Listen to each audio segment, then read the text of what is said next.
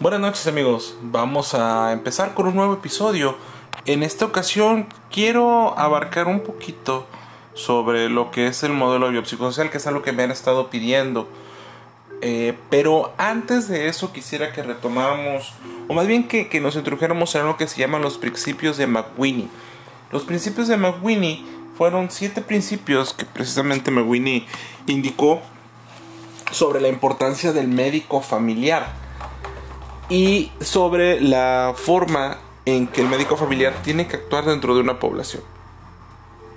Voy a comentárselos así de manera breve antes de entrar a la parte que ya nos habla de la relación médico-paciente y la comunicación que tiene que haber entre ellos. El primer principio de McWinney dice así, el médico de familia está comprometido con la persona más que con un cuerpo particular de conocimientos, grupo de enfermedades o una técnica especial. ¿Qué nos quiere decir esto?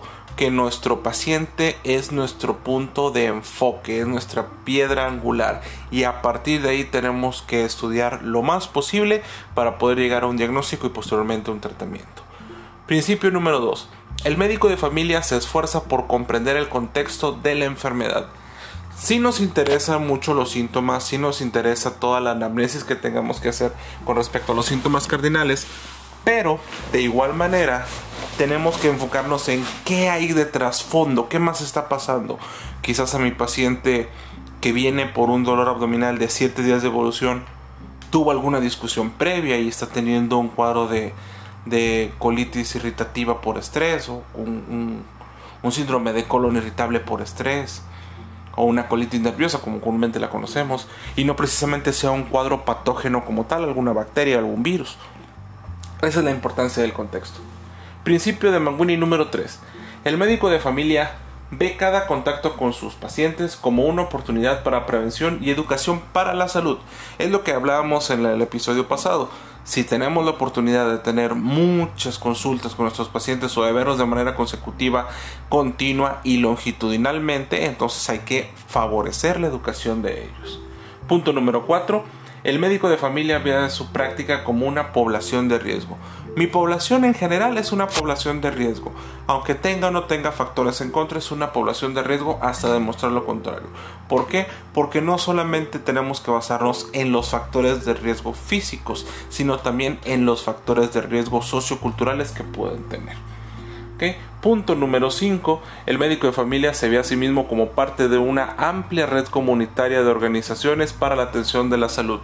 En traducción, salud y atención integral si tenemos armas suficientes como para poder dar una atención de calidad, que mi paciente yo ya lo chequé, lo examiné y considero que también sería prudente que nutrición o psicología lo abordaran, entonces tenemos la responsabilidad de derivarlo a estas áreas y que ellos conformen ya una atención integral para la mejoría pues, de nuestro pacientito. Punto número 6. Idealmente el médico debe compartir el mismo hábitat de sus pacientes. Eso establece pues realmente una cercanía en cuestión tanto de la cultura, de la sociedad y hasta el lugar de, asentamiento de vivienda. Y el punto número 7 lo establece que el método de familia, el médico perdón de familia ve a sus pacientes en las casas así como en el consultorio y en el hospital.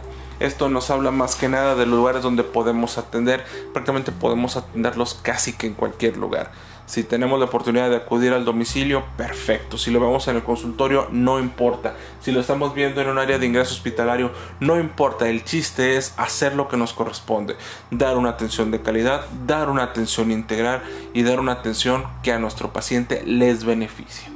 Estos son los principios de McWinney. Pueden repasarlos, escúchenlos muy bien porque va a ser algo muy importante que vamos a retomar posteriormente.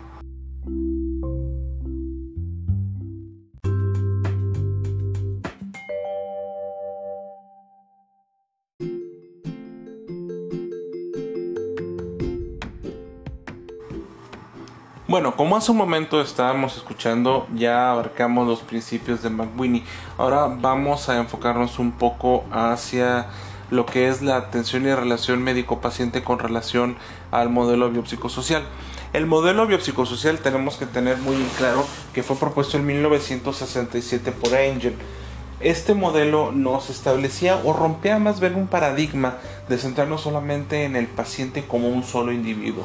Tenemos que considerar todo lo que conlleva la salud de mi paciente. En eso nos basamos en tres puntos importantes. En el punto de que vemos al paciente como un modelo orgánico, prácticamente, en un punto en donde vemos a nuestro paciente en un área social y cultural, es decir, todo lo que rodea a mi paciente y su interacción con él, y también el punto donde lo vemos como un ser eh, de manera psicológica, digámoslo así. Es decir, tenemos que ver cómo mi paciente es, cómo se comporta con el resto, cómo mi paciente se desempeña, se comporta él solo y cómo esto repercute en su salud física y física y mental obviamente. Este modelo fue muy importante y es muy importante en la actualidad, yo lo he repetido en varias ocasiones en los episodios.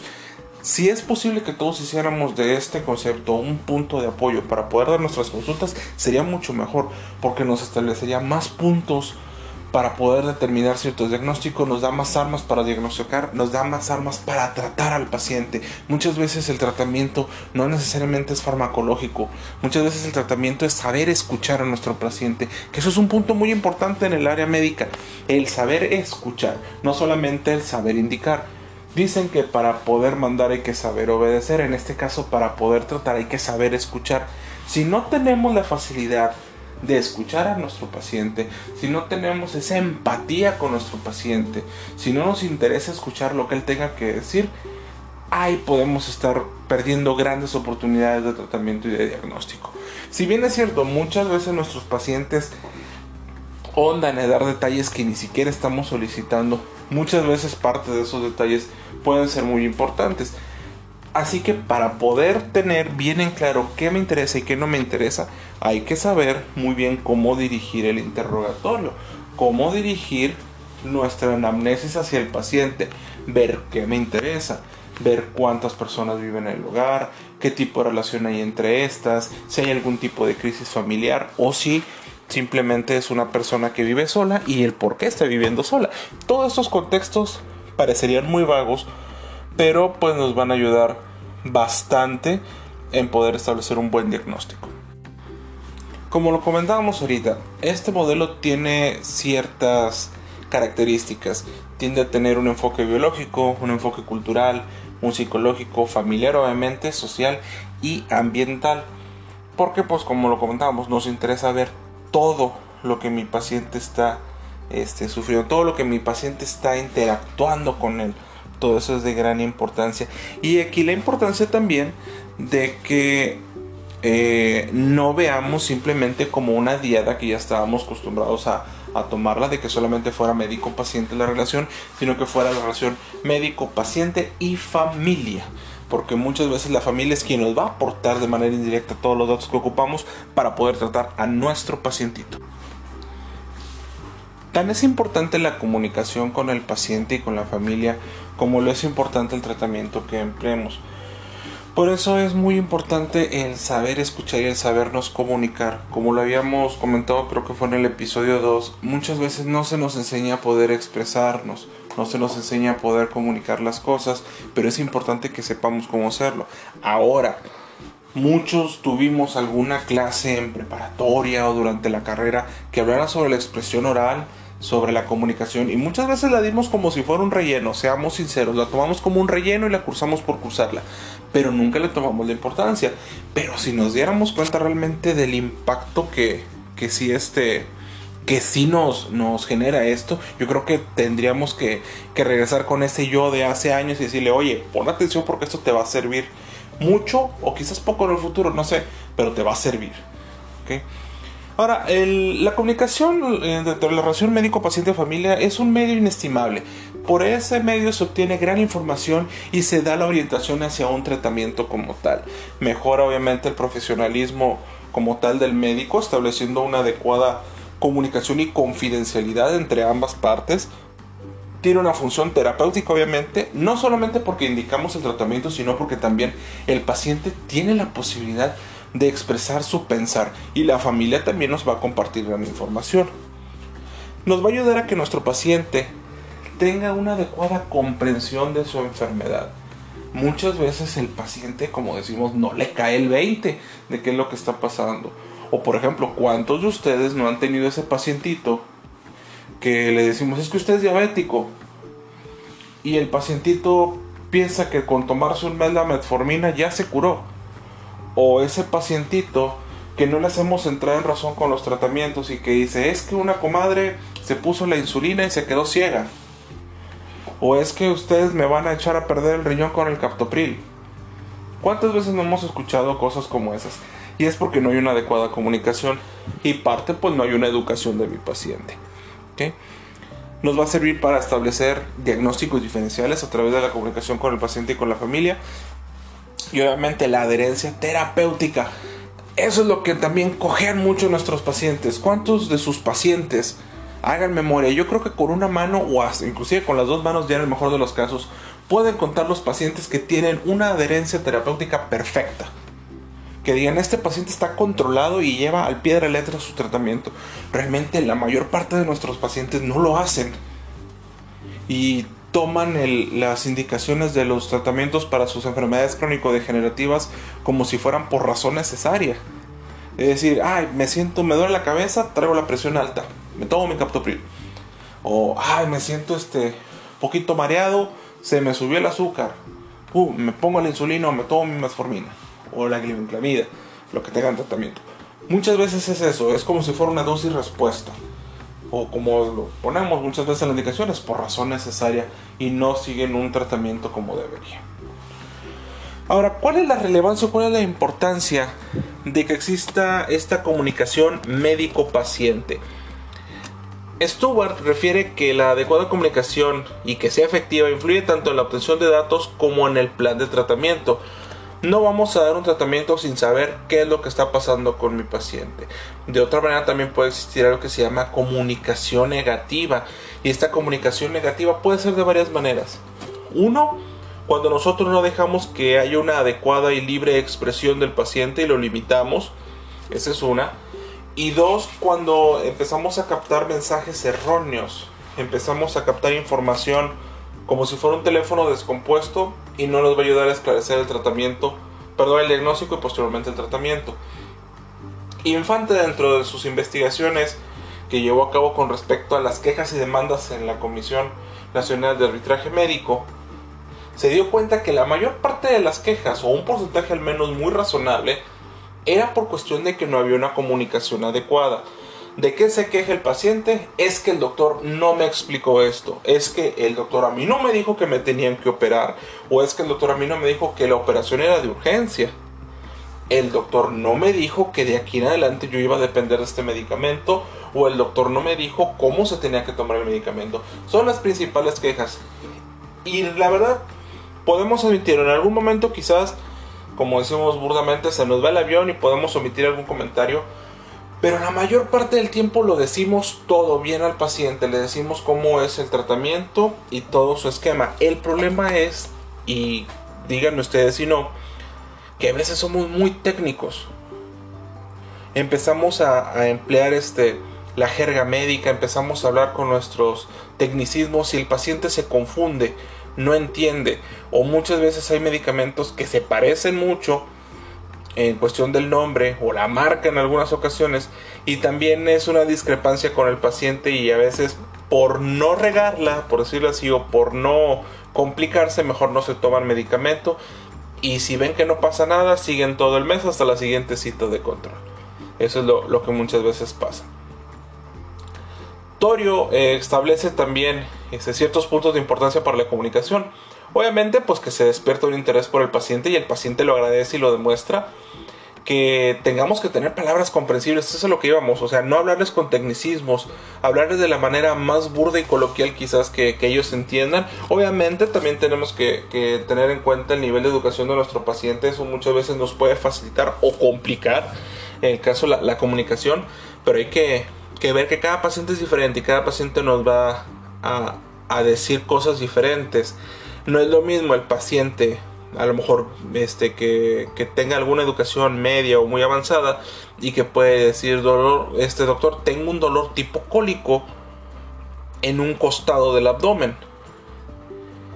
Y eso pues a lo mejor ya nos va a orientar a que, bueno, quizás mi paciente tenga algún problema este, gastrointestinal, muscular, renal, no sé. A el paciente que llegue y que nos diga, doctor, es que me ofende el cuadril. Y se los digo este cual porque me tocó un paciente así en, en, mi servicio social. A lo mejor muchos, si nos dicen es que me ofende el cuadril, vamos a saber que es un dolor que se está manifestando en un flanco del área abdominal. Pero a lo mejor esa, esa forma de expresarse no es igual en el norte que en el sur o en el centro del país. Por eso tenemos que ver bien nuestra comunidad, ver nuestras culturas, ver nuestra sociedad donde estamos trabajando, integrar este hábitat y poder tener una comunicación más adecuada. Igual si nosotros no entendemos, hay que preguntar. No porque seamos médicos no podemos preguntar, tenemos que preguntarlo. Si no entendemos algo, hay que, hay que decirle al paciente, ¿sabe qué? Discúlpeme, no le logro entender, explíqueme a qué se refiere. Y si esa persona no nos sabe decir, a lo mejor si estamos, por ejemplo, es muy, muy común que en el servicio social de las especialidades te mandan a rotar otra comunidad lejos de tu área donde te encuentras y puede que te cambien muchos de los conceptos hay que preguntarle a lo mejor a la enfermera o a alguien que se encuentre ahí, oye, ¿sabes qué? Es que me dijeron esto, ¿qué significa? O a un médico que tenga más tiempo ahí, ¿sabes qué? Me dijeron este concepto o me dijo esto el paciente, no le entiendo, tú dime qué es, para poder hacer eh, una buena integración de los datos. Obviamente tenemos que comunicarnos de una manera tranquila, este, no apresurar ni, digo, muchas veces vamos contra el reloj, pero tratar de destinarle un poquito más de tiempo quizás a ese paciente que sabemos que viene un poquito más grave o que viene por primera vez. Y pues tener la libertad de, comentar todo esto, de comentarlo entre nosotros y comentarlo con el paciente. Y obviamente, pues en el caso de Tates, ratifica la necesidad de que el paciente debe ser tomado en serio. Todo lo que diga el paciente puede ser, como muchas mentiras, puede ser como datos valiosísimos tenemos que tener en claro que la comunicación debe ser de manera verbal, debe ser escrita y debe ser también de manera gráfica. El cómo nos expresemos, cómo movamos nuestro cuerpo, cómo expresamos con nuestros gestos, con, bueno, ahorita con cubrebocas es muy diferente, pero también cómo expresamos con nuestras manos va a ser mucho énfasis al mensaje que vamos a integrar hacia nuestro paciente. Hay que dejar que nuestro paciente tenga como si fuera una tribuna libre y que dejar que se exprese, pero tenemos que tener un interrogatorio dirigido prácticamente para que el paciente no empiece a dar eh, datos que no son necesarios en el tema y enfocarnos en lo que nos compete. Y también tener muy en claro, y esto muchas veces ustedes me van a poder dar la razón, a veces la única manera de comunicación que existe entre el médico y el paciente y la familia es a través de la receta médica. El problema es que mala letra, jeroglíficos y muy apenas se puede entender a veces la letra de nosotros, pues la comunicación es por completo nefasta. Así que hay que favorecer muy bien la, la comunicación y si ya tenemos la receta, pues explicárselas con la misma receta. Norma nos establece cinco habilidades importantes en la cuestión de la comunicación. Uno son las habilidades clínicas, poder saber cómo expresar el diagnóstico, cómo interpretar el tratamiento, etc. Los atributos interpersonales, es decir, la relación que puede existir. Las habilidades técnicas, el conocimiento y comprensión tanto del punto A como el punto B y el punto C, es decir, que cómo me comprenda bien mi paciente, su familia y cómo yo comprenda los problemas que esto puede arrojar y pues obviamente dar solución en base a juicios clínicos. Para el caso de los trabajadores de salud, obviamente más área médica, Korsch establece algunas habilidades que pueden ser muy importantes o que más bien son habilidades que el paciente pone mucho énfasis y mucha atención. Una de ellas es la explicación médica. ¿Cómo nos tomamos el tiempo para explicarle al paciente su padecimiento o su tratamiento? Otro, el manejo de la ansiedad y preocupación que el paciente lleva. Muchas veces, pues por ejemplo, ahora vamos a tomar el tema del COVID. El paciente va con su muestra, eh, perdón, con su resultado, no entiende lo que dice ahí. Él ve que dice positivo o que dice negativo, pero muchas veces es el valor de referencia o cómo lo cataloga cada, laboratorio. Y nosotros tenemos que explicarle, ¿sabe qué? Mire, usted salió negativo a la prueba, ya el paciente se tranquiliza, o sabe que usted está positivo a la prueba, pero tiene síntomas moderados o leves, hay que seguir ese tratamiento, no ocupamos intubar y nada de eso. O sea, poder despejar las dudas del paciente más que nada. Hay que tener habilidades de comunicación, que es otro punto que, se fijan mucho los pacientes. Y también, eh, este da un poquito cómico, un poquito este, ameno o amigable, pues establece también lo amigable y simpático que puede ser el médico dentro de la comunicación que puede haber con el paciente. Muchas veces nos van a agarrar en nuestros 5 minutos de enojo, pero como les comentaba en el episodio pasado, nuestro paciente ya viene mal, ya está enfermo, no sabemos qué tan graves o qué tan mal esté pasando hay que tratar, digo, por encima de que nos ha estado yendo mal en la consulta, nos ha estado yendo mal en la semana o en lo personal, hay que tratar de dar la mejor cara que podamos con el paciente. Tratar de ser humanistas. Lipsis establece eso, el médico humanista se está perdiendo porque nos estamos haciendo muy técnicos, muy mecánicos, muy metódicos. Estamos perdiendo esa empatía con el paciente. Y muchas veces esto deriva al mal apego al tratamiento. ¿Por qué se eh, tienen mala adherencia al tratamiento? Por falta de intercambio de información del médico y el paciente y la familia, por falta de comprensión del diagnóstico o por incomprensión del tratamiento. Muchas veces el paciente no sabe ni lo que tiene, solamente sabe que se debe tomar el medicamento o muchas veces no sabe para qué es cada medicamento. Por eso, ¿cuántas veces hemos visto que viene don Juanito y nos pregunta nuevamente, ¿y para qué es el captopril? Eso en enero viene en febrero, oiga, ¿y entonces el captopril para qué me sirve? Luego en marzo, oiga, ¿y el captopril para qué es? O sea, tenemos algo muy repetitivo, ahí tenemos que eh, enfocarnos en, una cosa. El paciente o no le quedó claro, o hay alguna alteración neurológica quizás ahí oculta que no nos hemos dado cuenta, o yo me estoy expresando mal. Así que ante las tres hay que actuar como quiera. Hay diversos modelos de comunicación médico, paciente y familia. Uno es el modelo de las tres funciones del médico, otro el abordaje sistémico familiar para el cuidado del paciente, el tercero el cuidado, el, el modelo clínico centrado en el paciente y el último el modelo de autoconocimiento del médico. En el caso de las tres funciones del médico, desarrollado por Bert, establece que el médico debe tener tres funciones. La primera es recolectar información, la segunda responder a las emociones del paciente y saber tratarlas y llevarlas, y el tercero educar e influir en la conducta para un mejor resultado. ¿Y quiere decir esto? Medicina preventiva. En el caso del modelo clínico centrado al paciente, que fue general, que, este, generalizado, más bien generado por la Universidad del Oeste, el médico debe entender sentimientos, los miedos, las expectativas y la relación entre el sufrimiento y la vida común del paciente. El paciente es único como tal. No vamos a encontrar otro igual. Vamos a encontrar similares, pero no otro igual. Así que hay que tener una buena apertura hacia los sentimientos.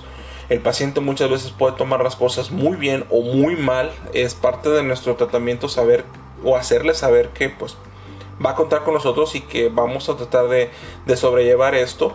Y sobre todo hay que saber escuchar.